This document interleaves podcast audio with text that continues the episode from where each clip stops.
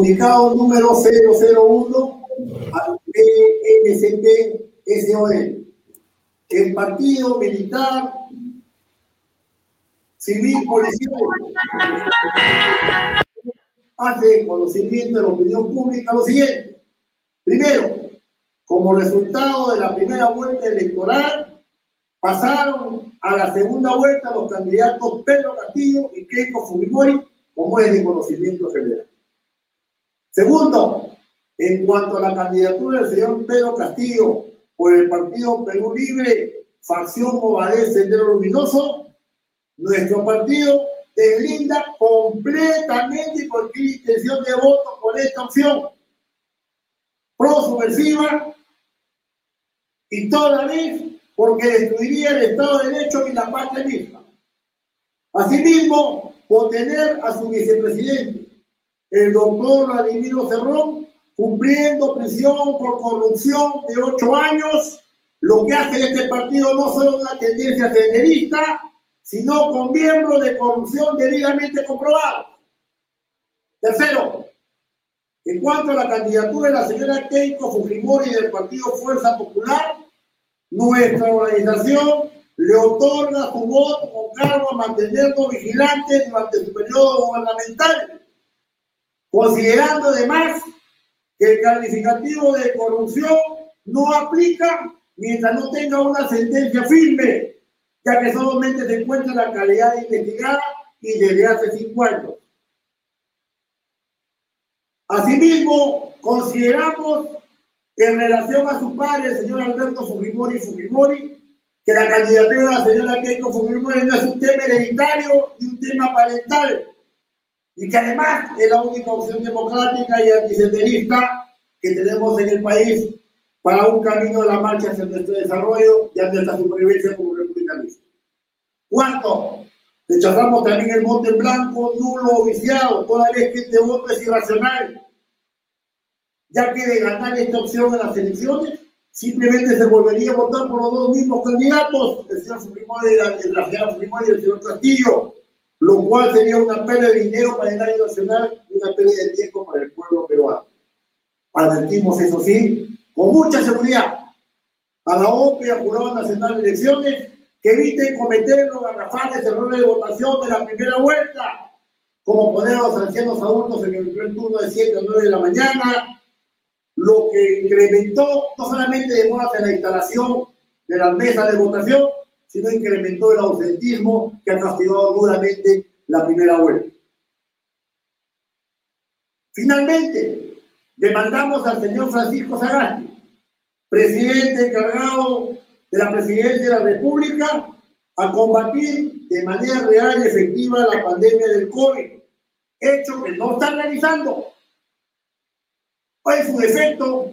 Entregar esta función de atención, de oxígeno, de COVID, de vacunas a las Fuerzas Armadas, a las iglesias y, al sector empresarial privado. Y dé usted un paso al solamente en esta función porque el pueblo está muriendo. Caso contrario, iniciaremos la demanda jurídica correspondiente una vez acabe su gestión, sea por su aparente ineptitud o sea por un probable genocidio. ¡Viva la democracia peruana! ¡Viva el Perú! Lima, 20 de abril del año 2021, Secretaría Nacional de Organización del Partido Militar Civil Policial. Muchas gracias. Eh, somos. Buenas noches, amigos. Hola, Américo. Buenas noches. ¿Cómo estás? ¿Qué tal? Buenas noches. Lo que acabamos de tener es el pronunciamiento del coronel Beto Bedoya y de su partido, él es uno de los dirigentes, el partido, partido Cívico, Militar y Policial, como ya lo hemos escuchado. ¿no? En resumen, eh, rechazan la candidatura de Castillo, apoyan la de Keiko, y sobre todo le piden a Sagasti que dé un paso al costado en el tema del COVID y que se lo encomiende a instituciones que sí saben hacer las cosas como el ejército o la iglesia. Eh, saludos a todos ustedes. Aquí está también el coronel. Bien, hemos cumplido con eh, emitir este comunicado, del cual nosotros suscribimos. Horas de Lucha suscribe ese comunicado. Es la segunda organización política que se ha manifestado públicamente en contra del comunismo de Pedro Castillo y el lápiz. ¿ah? Mire, han habido 18 o más y todas están calladas. Solo hacen política en la época de elecciones. Tienen que hacer política constantemente, ¿no? Si el pueblo los va a elegir.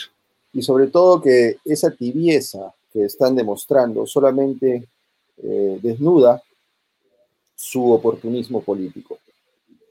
Eh, vemos, vemos muchísima gente en las redes que funge de analista político, de persona muy pensante, de muy ponderado, ¿no? Son los mismos que eh, en el año, el año pasado, exactamente hace un año, decían quédate en tu casa, hay que darle una oportunidad al, gobierno, hay que aplaudirlos, hay que cantarles a las 8 de la noche. Son los mismos que nos denostaban. Hoy en día eh, están calladitos frente a la amenaza comunista y terrorista y son capaces de decirnos a nosotros mismos que tengamos cuidado porque nos puede reventar en la cara. Y eso, en realidad, es justamente lo que nosotros queremos. Señores, nosotros estamos en horas de lucha, estamos enfrentando una situación. Nosotros no estamos capeando al toro y esperando que este, coro se, este toro se, se canse para nosotros estar de su lado. No, señores, nosotros estamos en horas de lucha y nosotros tratamos de defender la verdad. ¿Por qué? Porque defendemos la libertad. Y la única forma de ser libres es estar del lado de la verdad. Bien, creo que comenzamos con el programa de hoy. El programa de hoy es Los corruptos solo quieren blindarse. El caso cerró.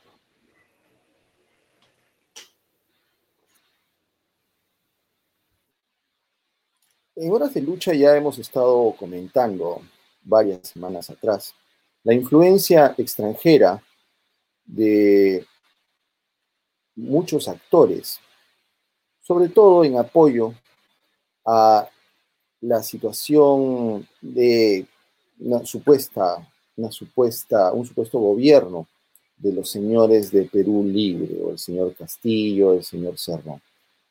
Hay unos mosquitos aquí. Bien.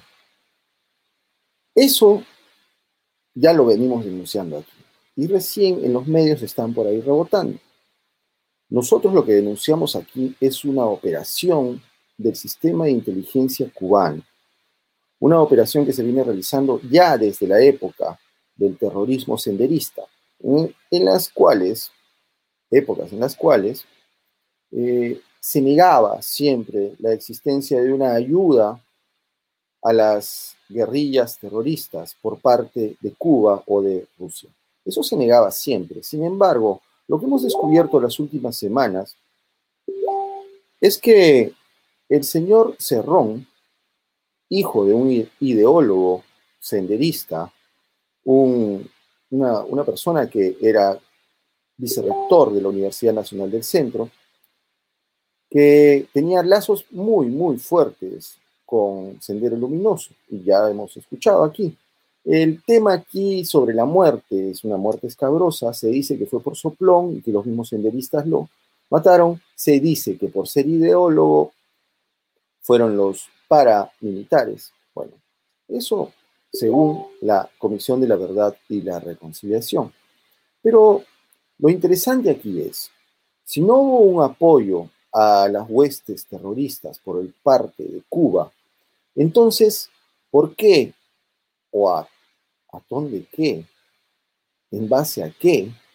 El señor Vladimir Cerrón es becado en Cuba durante 11 años para estudiar allá. Ya sabemos, los que conocemos Cuba, que cuando uno es eh, galardonado con esas becas, pues no es a título gratuito. porque el servicio al, al Estado cubano queda pendiente. Pues bien, estamos totalmente seguros que el señor Vladimir Cerrón es un, eh, sería un, agente de la, de la inteligencia cubana y que viene desarrollando todo toda una operación, operación que se ha notado y se deja notar desde el momento en, que el señor Pedro Castillo se niega a participar de, por ejemplo, eh, lo normal, que era el debate. Qué raro, ¿no? ¿Por qué tan escondido? ¿Por qué se escondieron tanto? Porque esto es una operación de inteligencia y muchísima gente estuvo bien coludida. Eso lo vamos a ir viendo durante las semanas mientras vayan apareciendo nuevas cosas. Mientras tanto, lo que nosotros queremos aquí demostrar es que los corruptos solo quieren blindarse, y eso lo vemos con el lagarto, por ejemplo, pero sobre todo vamos a ver cómo es el caso Cerrón. El señor Cerrón eh, es una persona que ha sido sentenciada. Se da un meme por ahí en internet que dice, eh, con Castillo tenemos duda, con Keiko tenemos certeza. Bueno, yo les cuento que la señora Keiko no tiene una condena, no tiene una condena, es más, ha sufrido una pérdida de libertad sin sustento. Y ya no la, ya eso ya pasó. ¿Y qué pasa ahora? El señor eh, fiscal que la acusa no tiene fundamentos. Si los tuviera, ya hubiera realizado una acusación fiscal. Sin embargo, no lo ha hecho. Pues bien, el señor Vladimir Cerrón, que viene a ser el vicepresidente de la fórmula de Perú Libre, sí tiene una condena. Y una condena por corrupción. Por corrupción el, el, delito por el cual se le ha sentenciado, no acusado, sentenciado y demostrado es por corrupción. Negociación incompatible se llama el delito. O que es lo mismo, el señor se ha aprovechado indebidamente del cargo para, para favorecerse a él o favorecer a un tercero. Bueno, vamos a ir explicando esto. Eh, primero vamos, tenemos a Jeff, eh, con el que siempre nos cuenta qué es lo que está sucediendo en los Estados Unidos. Y ya vamos adelante con el tema de Cerrón. Adelante, Jeff. Buenas noches. La gente que nos ve alrededor del mundo. En Estados Unidos se está organizando un golpe de Estado, un golpe de Estado soft no van a pensar que un golpe de Estado es que llegan los tanques y van a tomar el Palacio de Gobierno, como esas historias que vemos en la televisión. No, eso ya no. Hay diferentes tipos de golpe de Estado. Estos son, em, se llama en la ciencia política suave, un golpe de Estado blando, que es lo que hizo el lagarto Martín Vizcarra Cornejo. Él dio hasta cuatro golpes de Estado. Bueno, acá en Estados Unidos se está iniciando este golpe de Estado. Voy a contarlos, ¿no? El primero fue las elecciones. Esas elecciones han sido truchas. Yo he sido testigo. Yo tengo las pruebas. Eh, todo el mundo tiene pruebas, ¿no? Que te, mandaban la balota de votación por correo. Entonces uno podía votar dos, tres veces, sacarle fotocopia, enviarlo. Ese ha sido el primero. El segundo eh, es, eh, está sucediendo ahora que quieren aumentar el número de los miembros de la Corte Suprema de Justicia de los Estados Unidos, de 9 a 13. Entonces, cuatro más y van a meter a su gente. Como se ha, como se ha hecho cuántas veces, se ha hecho en Perú también. Ahora eh, viene otro, el tercero, que han pasado una ley para que el lugar donde yo vivo, que es el Distrito de Columbia, no es un estado, sino es el Distrito de Columbia. Fue creado de esa forma para que el gobierno federal y la Casa Blanca, el presidente de los Estados Unidos viva y no sea dentro de un Estado, porque el gobierno federal es el gobierno federal y es independiente del gobierno estatal.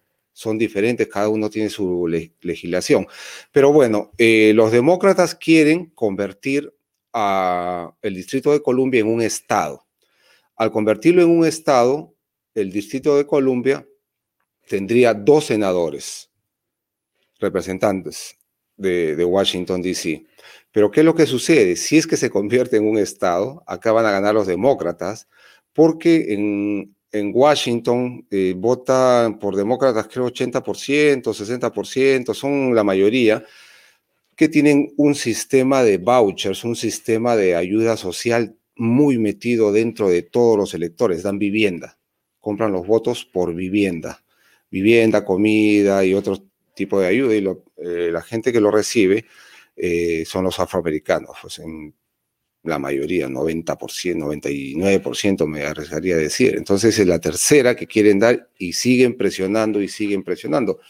Además, aparte que quieren eliminar la segunda enmienda de la Constitución de los Estados Unidos que eh, otorgue el derecho a portar armas y eso no se puede cambiar porque está escrito en la Constitución. Eso no es, es intocable, pero también lo quiere hacer. Pero bueno, esas son las cosas que están pasando aquí en los Estados Unidos. Se ha perdido el liderazgo también. Pero se, va a sobrevivir. Este, las instituciones son muy fuertes aquí y los ciudadanos participan activamente en política, ponen dinero, son activistas y eso es lo que, lo que hay que hacer. Quería hacer una acotación, Américo, sobre los delitos de, supuestamente delito de Keiko Fujimori.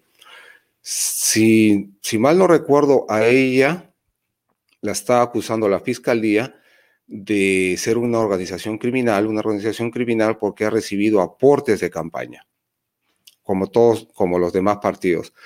Uno de los aportes de campaña dice ser que la acusan de que Odebrecht le ha dado dinero, a lo que Keiko Fujimori ha dicho que no, que no ha recibido dinero de Odebrecht y lo, lo ha dicho el mismo Barata. Yo estoy repitiendo lo que dice Keiko, pero bueno, aparte de esto, esto es mi interpretación. El problema es por los aportes de campaña. O sea, el partido de Keiko Fujimori ha recibido aportes de campaña de X personas y ellos lo han intentado camuflar. Los aportes de campaña, cuando se han recibido en la elección anterior, no eran delito. No eran delito. A menos que te atrapen, eh, que un narco te haya dado plata y tú sabías, ahí ya es fuerte, ¿no? Pero partidos políticos no se, no se arriesgan a hacer eso. Bueno, cuando lo han cuando ha sucedido el 2016, los aportes de campaña no era delito. Luego han sacado una ley nueva que los regula, pero tampoco es delito. La nueva ley no hace que los aportes de campaña sean delito.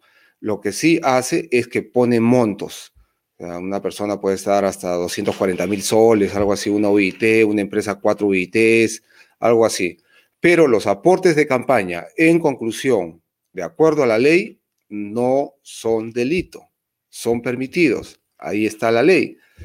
Entonces, la acusación fiscal se cae. Así de simple. Señor, ¿de qué me está acusando si los aportes de campaña son permitidos por ley? Acá está la última. Y ahí se cae. Por eso, esa acusación, bueno, no hay acusación, es una teoría recién, porque todavía no han acusado y la han metido a la cárcel dos veces, ¿ah? una injusticia una injusticia. Acá nos, hemos nos oponemos este, a la prisión preventiva, inclusive la prisión preventiva con, contra Martín Vizcarra Cornejo, ¿no? que lo acusen primero, que lo acusen. Si no hay acusación, es injusto. Sí, y es necesario hacerle entender o hacerle conocer a la gente, porque no tampoco está obligada a conocerlo, porque este es un tema jurídico penal. Existe una operación lógica que se llama la subsunción, subsumir un hecho, subsumir significa relacionar, empatar un hecho con un tipo penal, es decir, con una ley. Eso todavía no se ha hecho. Justamente esa, ese nexo causal, eso que relaciona y que iguala, que subsume el hecho con el tipo penal, no se ha logrado. ¿Por qué no se ha logrado? porque no tiene las suficientes pruebas y no tiene la suficiente lógica, no tiene fundamento. Lo que se le está acusando también es por lavado de activos. ¿Por qué? Porque supuestamente hizo lo del pitufeo, ¿no? Supuestamente hizo lo del pitufeo y, y eso después lo han llamado lavado de activos por lo tanto esa organización la llaman organización criminal, como si esto fuera una banda. No puede ser eh, lavado de activos, porque lavado de activos también tiene una, teoría, ¿no? De que el origen del dinero tiene que ser un, tiene que tener un origen ilegal tiene que dártelo, tú lo facturas y lo devuelves. Pero ahí no hay, ¿no? Sobre todo porque quien estaba dando el dinero era una, una empresa, que era la empresa, ¿quién va a pensar que va a ser ilegal si era la empresa más grande de la época? Sí. La empresa más grande de Sudamérica. De la época. Bien, eh, lo que queríamos compartir con ustedes es lo siguiente. A ver, este es un, una declaración que dio el último jueves en una entrevista en Canal N, el señor Pedro Castillo, defendiendo a Vladimir Cerrón. Dice, nosotros nos ratificamos en que el señor Cerrón no ha sido sentenciado por corrupción, sino por la corrupción. El problema es administrativo, pero no se ve a la macro corrupción. La gran corrupción en el Perú se ha institucionalizado y es constitucional. Ahora, bueno, eh, en horas de lucha hemos investigado eh, al señor, a los señores, estamos investigándolos, estamos siguiéndolos muy de cerca. Sobre todo hay un señor ahí que maneja muchísimas empresas y que la está pasando viola, ¿no, Jeff? Habíamos visto a eh, Consorcio del Antiplano, y bueno, tiene otros muchos consorcios alrededor de, hemos visto que en Pomalca y en otros sitios, tiene los mismos problemas. ¿Saben de qué se trata el, el caso del señor Vladimir Cerrón? El caso del señor Vladimir Cerrón es sobre una obra de saneamiento en su ciudad por más o menos 36 millones de soles. Una obra grande. Una, una obra, obra grande. grande. O sea, y le iban a poner la típica en la típica, que, que es lo, lo, típico que sucede pues en, en, en, los pequeños, en las pequeñas ciudades, ¿no? Como en Moquegua sucedió en esa época con Mesa Beteta, ¿no? En la época de, del Fujimorismo. Eh, claro, eh, ¿cómo, ¿cómo, sucede esto? Bueno, las empresas le, son, le ofrecen a los presidentes regionales ser también dueños. O sea, los presidentes regionales también son dueños de estas empresas. Son accionistas. Y son accionistas, exacto. Y, pero no es así de simple, o sea, no es que se metan a ser jefes de, eh, dueños de la empresa, no, se vuelven dueños de la empresa que les provee. Eso es también, por ejemplo, fábrica de tubos, fábrica de tubos de desagüe, eso, era, eso era típico. Y eso es lo mismo que viene sucediendo. Eh, el señor Cerrón, miren lo que sucedió. Todo esto comienza en enero, para diciembre, bueno, tenían que ser solamente 541 días, es, decir, menos de, menos de dos años. Y comenzando en enero, en diciembre dicen, no, señor, saben que va a llover, así que queremos paralizar la obra. Dos meses. Enero y febrero paralizan. En marzo dicen, tenemos que paralizar porque sigue, sigue lloviendo. marzo, abril, cierran. Vuelven a hacer y en junio, hasta junio, imagínense, seis meses por lluvias. Eh, se, le, se, le, presenta esta situación, entonces eh, el procurador solicita un informe, el, el, subgerente de obras y qué sé yo, esto está entre unos señores Maita y otro señor Sulta, me parece, eh, emiten una, una, un informe donde dicen, no, señor, no se le pague pero a los ocho días dicen, bueno, que se le pague. Pero ¿de qué se trata? De que el señor Cerrón lo que hizo fue simplemente, simplemente allanarse a una eh, conciliación, ¿no? porque ellos la, pedían, claro, ellos pedían, claro, decían, hay 850 mil soles de gastos extras que, que, queremos que se nos pague. Y el señor Vladimir Cerrón dijo, páguesele la Organización de Estados Iberoamericanos, que era la encargada de la obra, le dijo, señor, no se puede. Pero, ¿qué pasa? Que en, existe ese huequito, pues. No, la, la, supervisión, la supervisión la hacía la Organización de los Estados Americanos. Iberoamericanos. Ibero, iber, iberoamericanos. Y le dice, no pague. No pague, pero, pero insiste.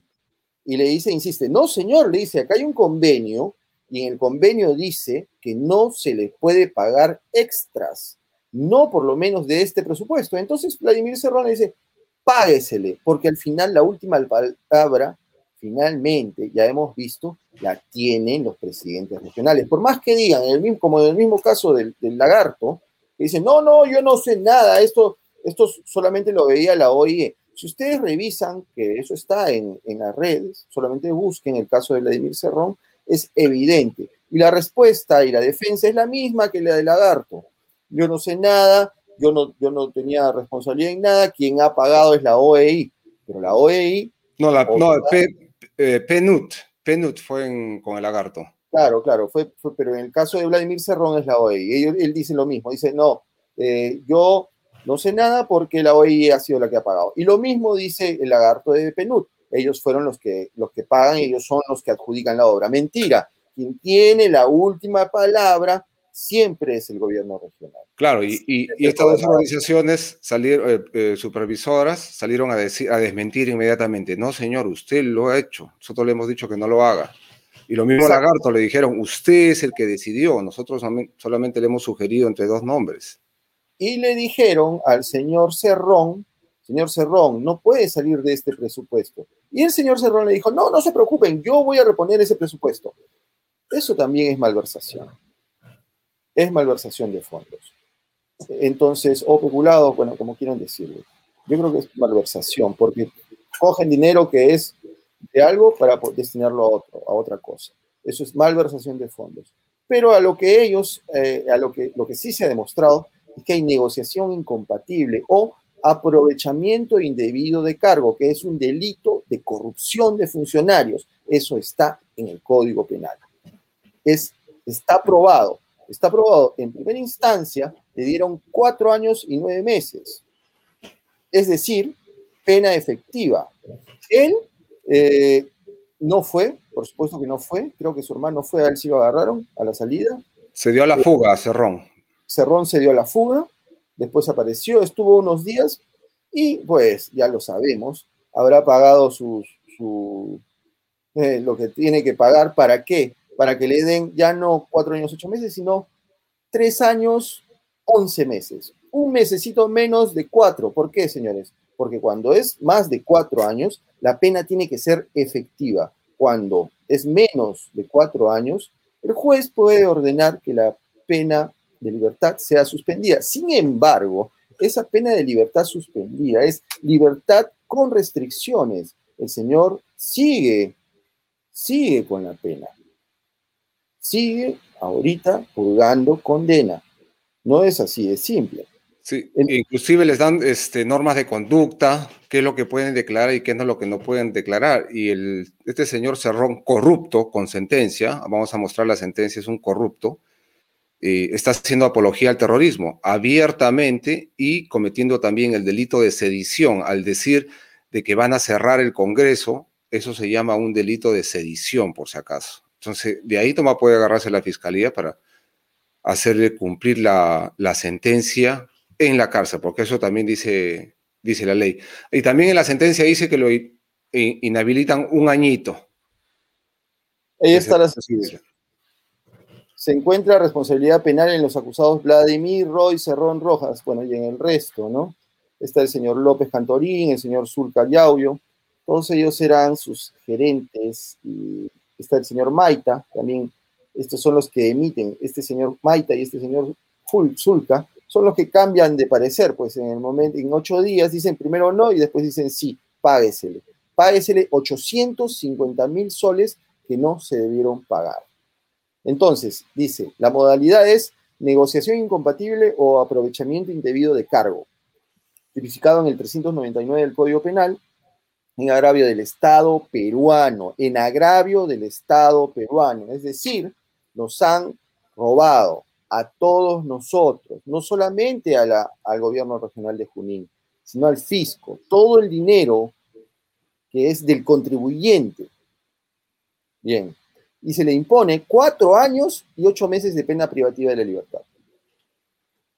Eso es lo que, lo que sucedió en ese momento estamos hablando, no, veo la fecha, pero eh, logró pues, no, ah, aquí está, eh, todavía hay una pretensión, esta pretensión es por parte del, procurador del Estado de 850 mil, que justamente lo que este señor ordenó que se le pague al consorcio altiplano. Tengan presente ese, ese nombrecito, consorcio altiplano. Y hay un señor que ya vamos a mostrar, estamos investigándolo y es, es el corruptor, pues, ¿no? Es la persona que va de, de, de corrupto en corrupto. Para hacer se mueve por toda esa mafia de, gobiernos regionales, ¿no? Y también hay que recordar de que estaba muy cercano Cerrón a Belaún del Ocio, que me parece que ya ha sido liberado después de estar en la cárcel con prisión preventiva más de 36 meses. Injusto también contra el señor, ¿ah? No lo han acusado todavía, no hay juicio. Y me ya han pasado cinco años. Bueno, ¿cómo tendría plata este señor Belaún del Ocio que yo recuerdo que ha estado eh, porque yo estudiaba ahí frente a esa, a esa clínica INCA, que es, este, es una clínica en Lima, en pleno Miraflores, debe ser carísima, y he estado como un año ahí en, esa clínica el señor, en como, como su prisión, ¿no? Imagínense. Dorada, prisión dorada le dieron, pues en el hospital. Una, una prisión dorada. Eh, por ejemplo, aquí aquí vemos al hermano, ¿no? Al final de la audiencia, este es el hermano, miren la cara de mafioso que tienen estos señores. No es necesario mucho. Y esto es algo que. el, el hermano también estuvo metido en algo extraño de venta de unos botes que nunca sucedió. Oye, pero este, eh, ¿de qué este, por, ¿Por qué estaba contratando el gobierno regional de, Junín esa obra? Esa obra, señores, era una obra de agua y desagüe para la ciudad. Agua y desagüe que no se ha logrado realizar por la corrupción, está detenida por la corrupción, está ahí votada.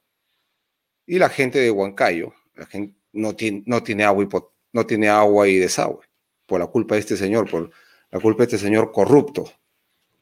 Y teniendo todo el dinero que que podría lograrlo, ¿no? Lograrse. Eso era obviamente una estafa, porque si detienen seis meses porque no hay obra, porque supuestamente está lloviendo, mira qué tal tontería, ¿no? Una, una empresa de, de ingeniería no puede trabajar cuando hay lluvia.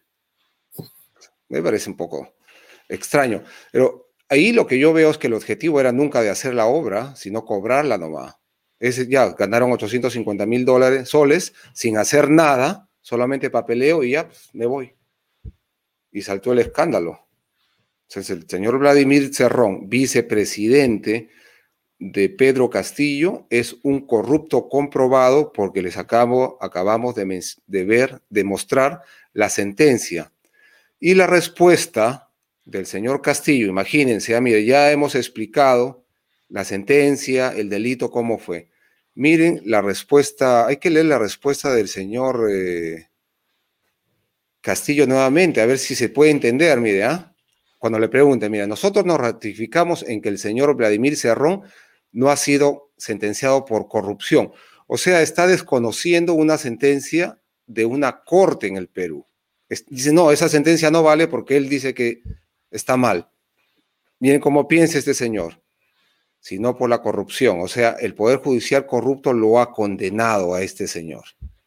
El problema es administrativo. Oiga, si ya se ha aprobado, pero no se ve la macro corrupción. Ah, justifica este pequeño casito de corrupción de que solamente son casi un millón de soles, que no es chico, con la macro corrupción. Allá, ah, el otro roba, que Cerrón también robe, ¿ah? la segunda excusa. La gran corrupción en el Perú se ha institucionalizado institucionalizado y es constitucional ahora, o sea, le echa la culpa de la corrupción a la constitución, a un cuerpo de leyes. Yo creo que este señor está loco, me da pena por los alumnos, ¿ah? Me da pena por los alumnos. ¿Qué les habrá enseñado? No, este señor no enseña a nadie. ¿Qué, qué, sindicalista enseña? Sí, pues. No hay, nada. tan buenos profesores que hay en Perú tan buenos, pero este señor no. porque lo que también en horas de lucha estamos por la defensa de los profesores. Los profesores no son ningún lumpen, no son este tipo. Cerrón no representa a los profesores. profesores, yo conozco grandes profesores, he tenido grandes profesores, me han enseñado grandes profesores, sé lo que es un buen profesor y la mayoría de estos grandes profesores que conozco, pues detestan al SUTEP y consideran, habiendo conocido al señor fundador, el héroe máximo Ceballos Gámez y todo lo que ustedes gusten, eh, ese señor no era un, no era un, gran educador, ni lo era, ni, ni, ni, tampoco sus ideas eran grandes. ¿Qué ideas grandes ha tenido si solamente ha caído en la educación en el Perú? La, la, educación en el Perú se ha ido al tacho.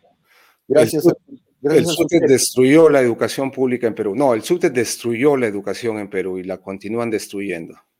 Okay. Y ahora cada vez peor. Sí, fíjense señores, pues, ¿no? Y, y esto me da este poquito de cólera porque hubo una evaluación de, de maestros en Perú. Y yo conozco maestros, eh, mis padres han sido maestros, mi hermana es maestra, mis tíos son maestros. Yo vengo de una familia de maestros también. Y hubo una evaluación y los maestros se sacaron el ancho estudiando, ¿ah? Han estudiado para pasar la evaluación. Han pasado la evaluación y los que no han pasado la evaluación se han plegado al SUTET y el SUTET exigía y exige de que se elimine la evaluación de maestros. El señor Castillo. El señor Castillo. Entonces ellos se va, el señor Castillo, el profesor Castillo, se va en contra de los alumnos porque no quiere separar la paja del trigo, solamente el trigo tiene que estar ahí, los profesores que han pasado la, la evaluación, y él no, no quiere, quiere desconocerlo. Es que es por puro poder, o sea, eso es evidente. ¿Por qué? Porque es fácil, pues, ¿no? Si la mayoría son los jalados, pues entonces busco a ese, a ese grupo para que sea mi capital electoral. no, no la, los que no, los, jalados han sido un, porcentaje pequeño a comparación de los que han pasado, ¿ah? Pero ¿cómo deja esto? ¿Cómo, deja esto, esta situación que, que Castillo ha provocado en contra del maestro peruano? Los maestros que han estudiado han pasado la prueba y los otros que no se han esforzado para nada, igual siguen trabajando con ellos y siguen ascendiendo. Y uno dice, los buenos maestros dicen, oye, ¿para qué me esfuerzo si el otro que no hace absolutamente nada está igual que yo? ¿Dónde está la, meritocracia? Entonces... Y recordemos que el SUTEP se mantiene de la, de la derrama magisterial, que es un, monto que le quitan al sueldo del, profesor. Y no es poquito. Recordemos que la masa de profesores, de educadores en el Perú es grandísima, ahorita les vamos a decir por eso. Y los millones que manejan son descomunales. La derrama magisterial, por ejemplo, es dueña del Hotel de Turistas de Moquegua, pues, ¿no? Y, e invierte en, construcción. Y el de Tacna. Mira, la derrama magisterial a través del SUTET invierte en construcción, ¿no? Tiene, tiene, sus fondos, tiene que invertirlos, pues eso está bien que invierta. Pero tiene su empresa constructora. Sí, pues tiene su empresa de constructora y lo he escuchado decir, oye, esta empresa constructora no, es que yo la formé y nunca se llegó a, operar y es culpa del Estado. O sea, eh, le culpa al Estado de su fracaso. Y hay miles de empresas constructoras en Perú. Yo tengo amigos que tienen empresas constructoras y funcionan bien. Pero este tipo no puede, pues si quiere ser presidente de Perú, que no ha podido hacer arrancar una empresa siendo rondero. Pero mi teoría es diferente. Sí, ha recibido, pues, se ha recibido. Ha recibido. Por supuesto. Eh, además de, estas em, relaciones con directas con este señor Cerrón, el señor Castillo tiene relaciones con terroristas internacionales. Ya hemos dicho aquí que hay una relación directa, ya hemos visto, Cerrón es un agente, sería un agente de la inteligencia cubana, del, gobierno cubano, del comunismo cubano, y también ahora ha aparecido en la palestra el hombre de Hezbollah, que está directamente relacionado con estos señores. Ojo, no estamos hablando tonterías. Hezbollah tiene relaciones directas con Evo Morales. Eso está ya demostrado. Vamos a ver quién es este señor. A ver, se los mostramos. Este señor, aquí eh, es un tweet de Marco Rubio, dice, Hezbollah support of Maduro regime is extensive. Eh, conozcan a Edward Quiroga, alias Hussein Quiroga, que es el hombre en Perú de, de Hezbollah y en muchas partes de Latinoamérica. Él es también muy cercano a la familia criminal de Maduro. Mírenlo, mírenlo. Así que cuidadito, cuidadito con esta gente. Esta gente no es una, no es como el profe, no es el profe, no, no es el profe. Son delincuentes internacionales y terroristas, terroristas que tienen relaciones con gente muy terrible, muy terrible.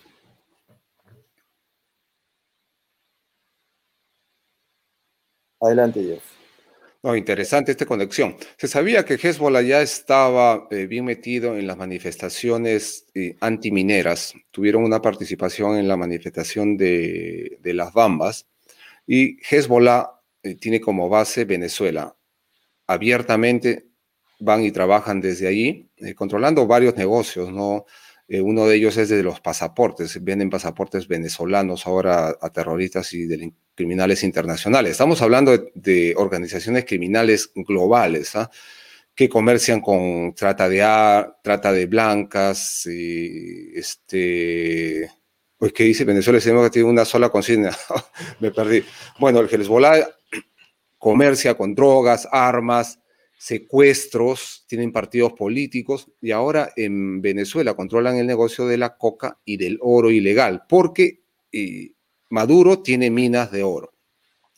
Y en, en, en, Junín, miren, para que vean la hipocresía del, señor Cerrón, el señor Cerrón está diciendo de que va a expropiar Queyabeco, Cuajón, eh, eh, la Tintaya, las minas más grandes de Perú y las minas, una, y muchas minas enormes a nivel global. Muchas de ellas son inmensas, pero no recuerdo que haya mencionado eh, Toromocho, que queda en Junín, ¿no? ¿Y quién le dio la licencia al Partido Comunista Chino para operar ahí? Cerrón.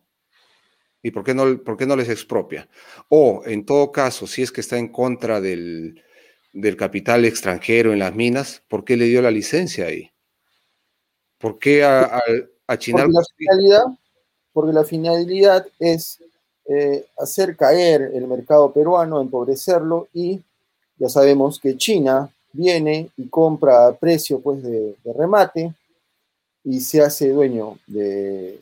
lo, que, si, si, mal recuerdo, lo que dijo el, coronel este, Liendo cuando estuvo en horas de lucha era de que lo, la estrategia de los comunistas era apoderarse de toda la producción minera, expropiarla y luego ellos darla en concesión, ellos y ser socios. Sé lo que ha hecho Cerrón también, ¿no? Porque le da a Chinalco, y, pero quiere expropiar las demás. Eso no tiene sentido. Sí, entonces, ¿cuál es, la, ¿cuál es el camino de estos comunistas? Es simple, se los explicamos. Lo mismo que sucedió en PDVSA, lo mismo que sucedió en Bolivia. Es lo mismo que quieren hacer acá. Por ejemplo, Venezuela y Bolivia, Venezuela antes, Bolivia ahora, ya no tiene ingresos por hidrocarburos. Pregunten, señores, nosotros sabemos que en, Bolivia nos ven. Bolivia no ha tenido, este año no va a tener ingresos por hidrocarburos. ¿Se imaginan un país inmensamente rico por gas, supuestamente, ¿no? Supuestamente ellos son súper ricos, IPFB y todo eso que, fue supuestamente estatizado, nacionalizado o robado en la mitad, ya no tiene ingresos. ¿Por qué? Porque tal como sucedió en Venezuela, Venezuela ya ha vendido su producción de 10 años, o sea, está empeñada 10 años, ya no va a poder tener ingresos durante 10 años. Y eso supuestamente, no, supuestamente, estoy seguro que muchísimos más años va a estar em, empeñada. ¿Por qué? Porque cada año la producción de petróleo de Venezuela baja. Entonces, para cumplir las metas que le exige China, porque es China el acreedor. China es el dueño de las reservas de acá a 10 años de Venezuela. Ellos, ellos son los dueños. Bien, en Bolivia es la misma situación. Todo el gas ya está vendido. Ya no es de, Bolivia, es de quién? China. ¿Y qué sucedería acá en el Perú?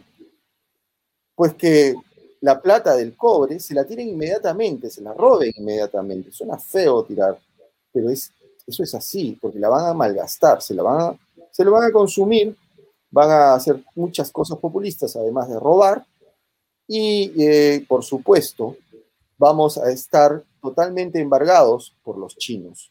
Y nuestra producción ya no va a ser tal, porque va a estar embargada a China. Eso es lo que viene sucediendo con los hidrocarburos en Bolivia. Ese milagro de Evo que tanto te cuentan es pura farsa. Sí, pura, pura farsa. Ahí también leí un reporte de que se les quemó una mina hace un buen tiempo y no la han podido reabrir. Qué, qué, qué, extraño, ¿no? Y la inversión que ponen en la mina, en sus minas son de 5 millones, 10 eh, millones. No tienen mina, mina, minas grandes. Ah, y para, para el litio, que lo han promocionado tanto, ¿no? De que el gobierno de Evo, el litio es para ellos. Bueno, ¿dónde está el litio? No tienen plata para explotarlo y no les prestan plata y nuevamente los chinos han entrado a decir que van a poner eh, un poco de capital. Poco, mil, mil millones creo que es, no, no es mucho, ¿no? Eh, tía María nomás es 3.500 millones de dólares. recuerda que, eh, que Yabeco, que está en Moquegua, pequeña, pequeña ciudad de menos de 100 mil personas, imagínense una inversión de 5 mil millones. Claro, 5 mil millones. Entonces ahí se cae toda la falacia que dice, no, la economía de, de Bolivia está yendo lo máximo. ¿Dónde, señores? Si no hay nada hecho en Bolivia, no se conoce Made in Bolivia, porque la artesanía que venden en La Paz la llevan de Perú, porque es más barata, imagínense y si no ha abierto ningún proyecto minero importante. Ahí lo acaba de explicar Américo. No hay ningún proyecto minero importante. No hay un proyecto minero que, que vaya a invertir 5 mil millones de dólares, por ejemplo. Como nosotros en Perú sí los tenemos. Entonces, ¿dónde, saca, ¿dónde sale la plata? ¿Cuál es el boom? ¿Cuál es el boom boliviano?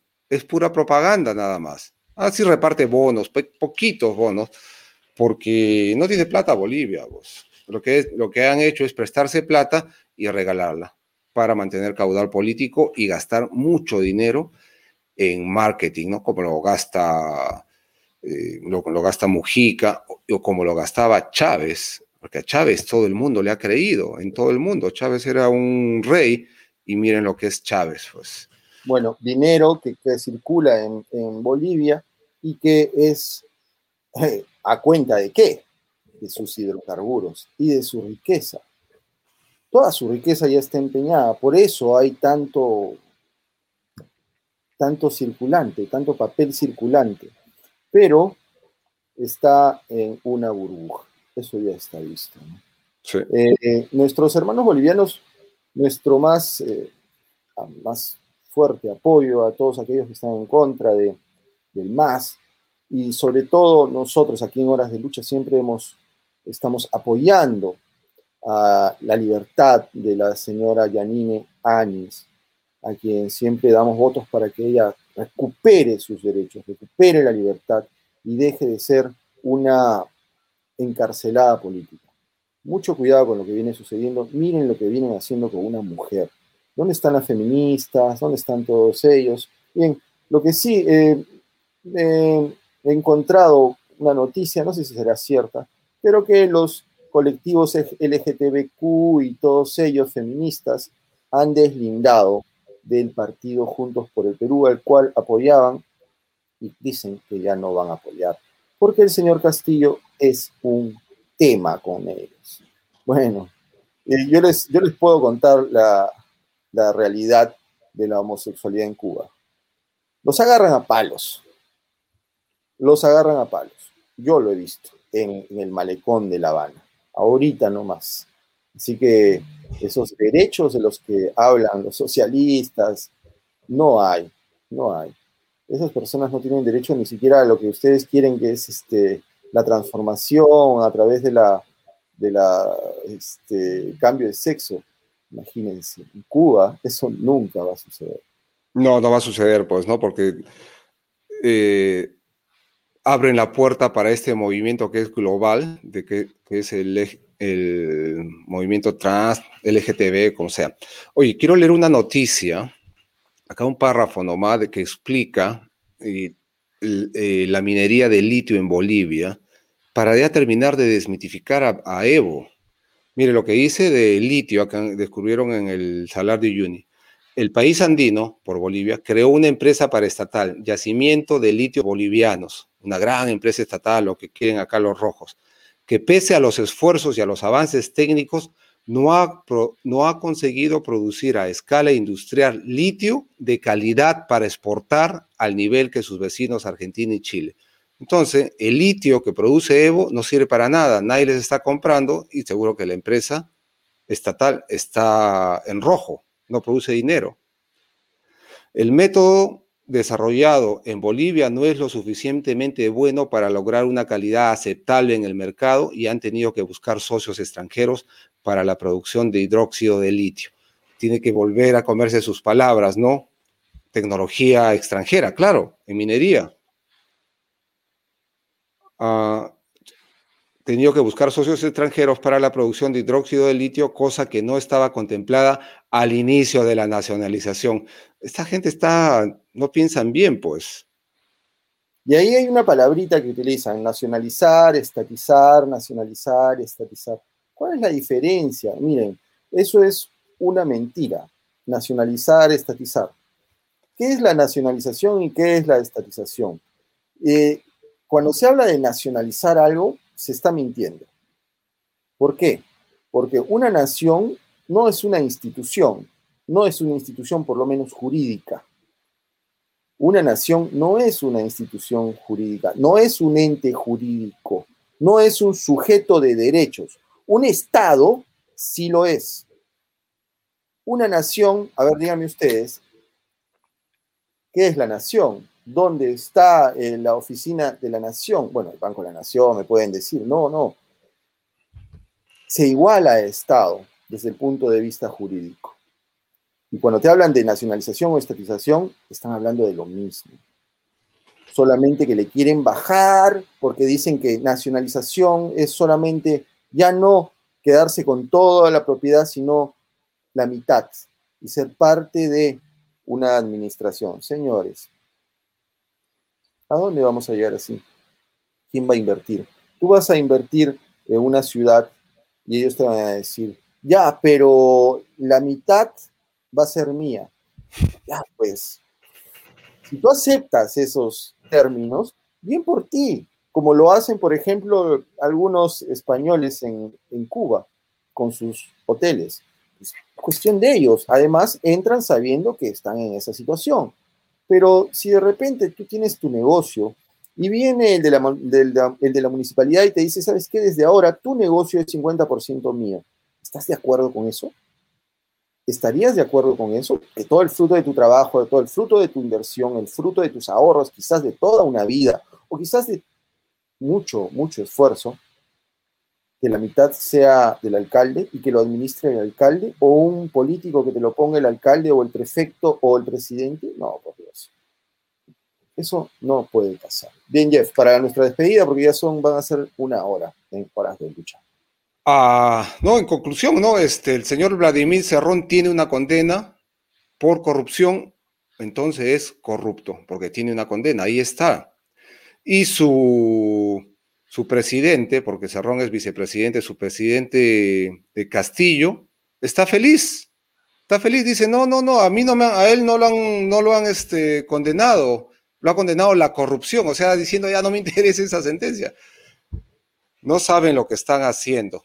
Y para terminar, a mí, para terminar con esto de, de litio, de litio de Evo, la gran empresa, estuve leyendo que se prestaron 700 millones de dólares del Banco Central de Reserva de Bolivia, que es la plata de los contribuyentes bolivianos que lo tienen ahí, y no les ha alcanzado.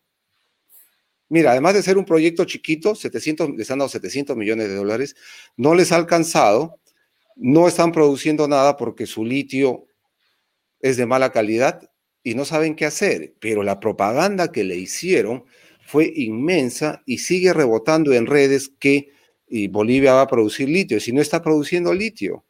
¿Eso quiere que una empresa va a ir a poner baterías a Bolivia si saben que Evo se las va a quitar?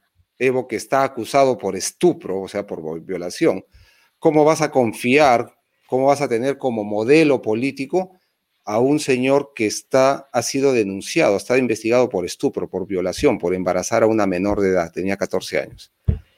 Entonces, ¿qué pensar en eso un poco, un poco más? Pues no, no nos hagan ese daño. Ahorita investigan por estupro, les habría embarazado a una menor de edad en Bolivia, pero dice que tenía varias niñas. Acá hemos tenido a la, deberíamos ver, invitarla a la abogada de Cochabamba, que se lo dijo clarito. Ese es un, dijo, ya ese es el Evo mentiroso, millonario boliviano.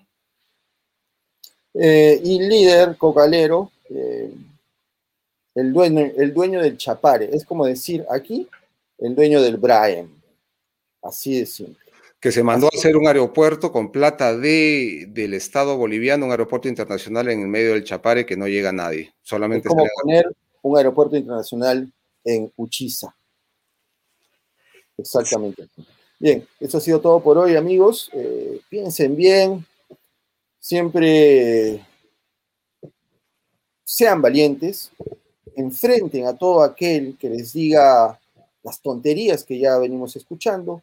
Por eso es bueno siempre estar viendo horas de lucha para lograr, eh, nosotros siempre está esta investigación para lograr tener suficiente eh, discurso, suficiente argumento para rebatir, bueno, no es tan difícil, para rebatir a estos miserables comunistas. ¿Por qué son miserables? Porque ellos reparten miseria.